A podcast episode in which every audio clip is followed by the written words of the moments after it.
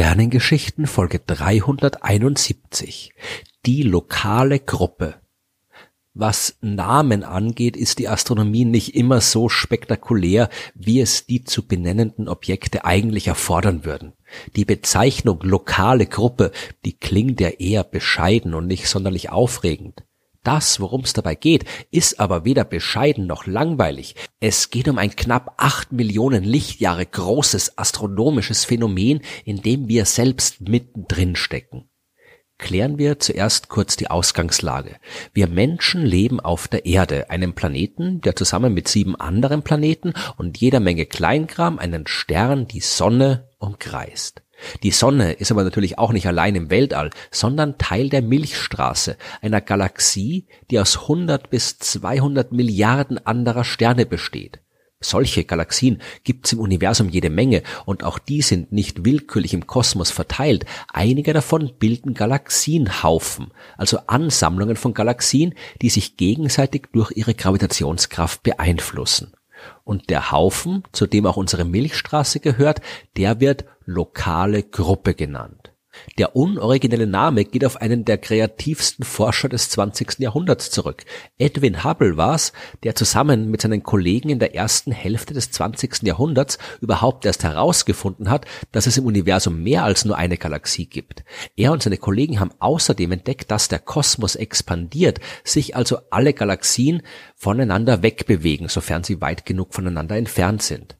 Diese Forschungsergebnisse hat Hubble dann 1936 in einem Buch zusammengefasst, das den Titel The Realm of the Nebula getragen hat, was so viel heißt wie das Reich der Nebel und mit Nebel waren die Galaxien gemeint. Diese Bezeichnung war damals noch sehr üblich, weil viele Galaxien im Teleskop nur als nebelartige verschwommene Objekte erscheinen und man bis zu Hubbles Entdeckung noch nicht gewusst hat, ob es nicht vielleicht doch nur vergleichsweise kleine kosmische Wolken innerhalb der Milchstraße waren. Und auch heute verwenden wir oft noch Bezeichnungen wie Andromeda Nebel, wenn wir eigentlich die Andromeda Galaxie meinen. In diesem Buch jedenfalls hat Hubble für Kapitel 6 die Überschrift die lokale Gruppe gewählt und darin über die Nachbarschaft der Milchstraße geschrieben. Das galaktische System, hat er geschrieben, ist ein Mitglied einer typischen kleinen Gruppe von Nebeln. Die bekannten Mitglieder dieser lokalen Gruppe sind das galaktische System mit seinen beiden Begleitern, den Magellanschen Wolken, M31 mit M32 und NGC 205 als Begleiter, M33, NGC 6822 und IC 1613. Die drei Nebel NGC 6946, IC 10 und 342 sind vielleicht Mitglieder, aber sie sind so schlecht zu beobachten, dass ihre Entfernung unbestimmt bleibt. Was sind das jetzt für komisch benannte Objekte, von denen Hubble da schreibt? Das galaktische System, das ist unsere eigene Milchstraße und die beiden Magellanschen Wolken sind kleine Zwerggalaxien, die zu den Begleitern der Milchstraße zählen, wie ich in Folge 243 der Sternengeschichten ausführlich erklärt habe. M31, das ist die Bezeichnung, unter der die Andromeda-Galaxie ebenfalls sehr bekannt ist. M33 ist eine Bezeichnung für den sogenannten Dreiecksnebel. NGC 6822 wird auch Barnards Galaxie genannt, aber verlassen wir vielleicht jetzt mal kurz Hubbles Buch und gehen zurück in die Gegenwart. Denn mittlerweile weiß man natürlich schon ein bisschen besser über die lokale Gruppe Bescheid als damals. Zuerst muss man aber noch mal kurz darüber nachdenken, wie eine Gruppe überhaupt definiert ist. Es reicht nicht einfach nur zu schauen, ob irgendwelche Objekte am Himmel nahe beieinander stehen.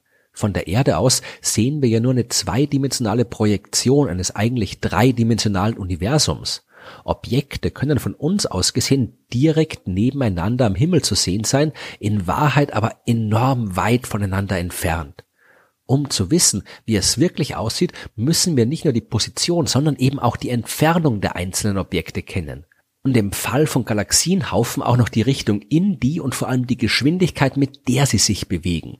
Von einer Gruppe spricht man nur dann, wenn die Galaxien alle durch ihre wechselseitige Gravitationskraft zusammengehalten werden. Nehmen wir das Sonnensystem als Vergleich. Da haben wir in der Mitte die Sonne, die mit ihrer Gravitationskraft die acht Planeten unter Billionen von Asteroiden und Kometen an sich bindet. All diese Objekte umkreisen die Sonne dauerhaft und gehören daher definitiv zum Sonnensystem.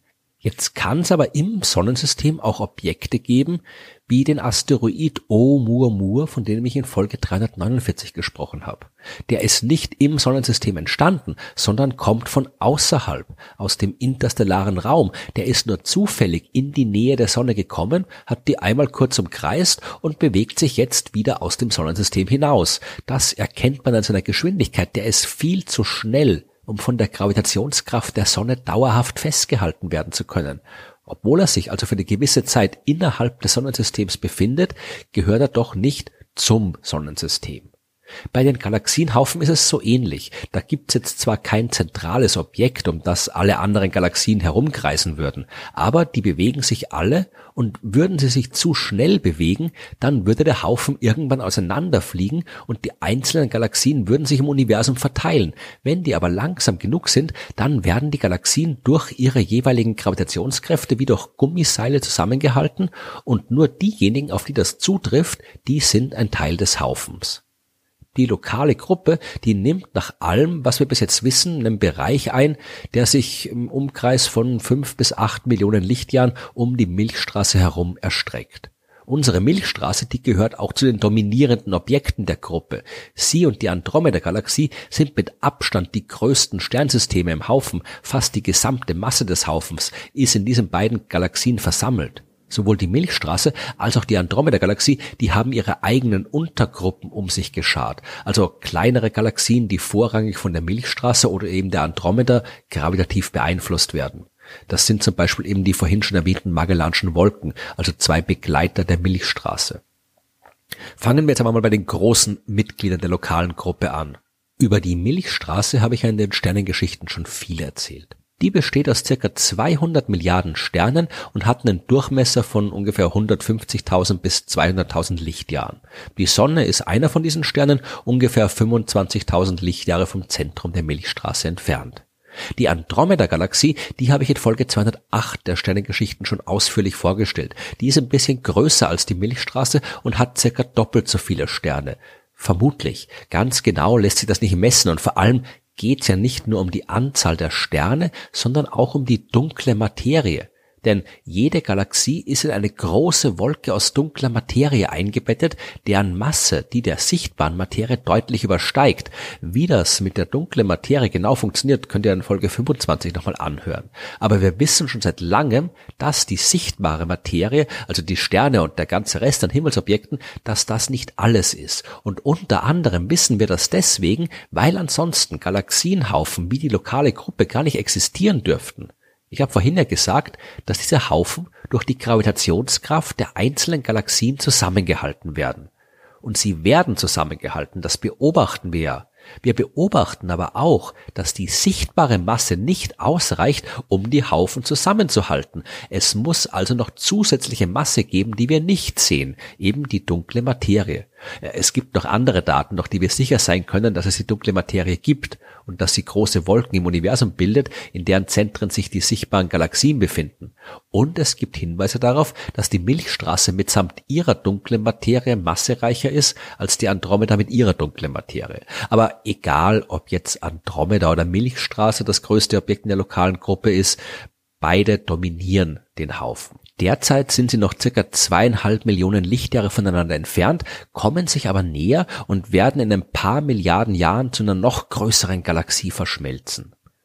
Neben den beiden großen Galaxien gibt es in der lokalen Gruppe auch noch den von Hubble angesprochenen Dreiecksnebel M33. Das Ding hat einen Durchmesser von ungefähr 60.000 Lichtjahren, ist also deutlich kleiner als die Milchstraße und eigentlich ist es auch kein Ding, ja, sondern eine Spiralgalaxie, die aus circa 5 Milliarden Sternen besteht und drei Millionen Lichtjahre von der Milchstraße entfernt ist. Derzeit schaut so aus, als wäre der Dreiecksnebel eine Satellitengalaxie der Andromeda, es kann aber auch sein, dass der Nebel das Zentrum einer eigenen Untergruppe in der lokalen Gruppe ist. Die meisten Begleitgalaxien von Milchstraße und Andromeda sind jetzt aber nicht äh, so vergleichsweise groß wie der Dreiecksnebel, sondern Zwerggalaxien. So bezeichnet man, wenig überraschend, Galaxien, die deutlich kleiner sind als normale Galaxien, wie jetzt Milchstraße oder Andromeda, aber trotzdem noch größer als simple Sternhaufen. In so einer Zwerggalaxie findet man üblicherweise nur ein paar hunderttausend, höchstens ein paar Milliarden Sterne, dafür aber sehr oft einen deutlich größeren Anteil an dunkler Materie, als es größere Galaxien haben. Warum das so ist, ist noch nicht ganz klar, äh, so wie vieles andere auch, was Zwerggalaxien angeht. Wir kennen circa 28 Galaxien, die als Begleiter Teil der Milchstraßenuntergruppe sind. Bei der Andromeda-Untergruppe sind 37 Galaxien. Äh, dann ist da noch die Zwerggalaxie NGC 3109, die zusammen mit drei anderen Galaxien eine eigene Untergruppe bildet und einen Schwung kleiner Galaxien, die sich zwischen den ganzen Gruppen bewegen, ohne zu einer der Gruppe zu gehören. Neben Andromeda und Milchstraße kommen wir also auf nicht mal 100 bekannte Zwerggalaxien in der lokalen Gruppe. Laut allem, was wir über die Entstehung von Galaxien und die Dynamik von Galaxiengruppen wissen und auch nach dem, was wir aus entsprechenden Computersimulationen kennen, sollten in der lokalen Gruppe bei mindestens 300 und bis zu 500 Zwerggalaxien zu finden sein. Wo sich der ganze Rest versteckt, das weiß derzeit niemand. Es kann sein, dass es sich um dunkle Galaxien handelt, also um Galaxien, die fast nur aus dunkler Materie bestehen und in der so gut wie keine leuchtenden Sterne zu finden sind, beziehungsweise so wenig, dass wir sie halt nicht entdecken. Es kann aber auch sein, dass wir noch nicht vernünftig verstanden haben, wie Galaxien und Galaxienhaufen funktionieren oder wie die dunkle Materie funktioniert. Es gibt noch sehr viel zu erforschen in unserer galaktischen Nachbarschaft die übrigens auch nur Teil von größeren Strukturen ist. Die lokale Gruppe, die ist zusammen mit anderen Galaxienhaufen Bestandteil eines Superhaufens, also einer Ansammlung von Galaxienhaufen. In unserem Fall gehören wir zum Virgo-Superhaufen, der aber selbst wieder Teil des Superhaufens Laniakea ist. Wir haben noch nicht mal angefangen, all das zu erforschen, was das Universum zu bieten.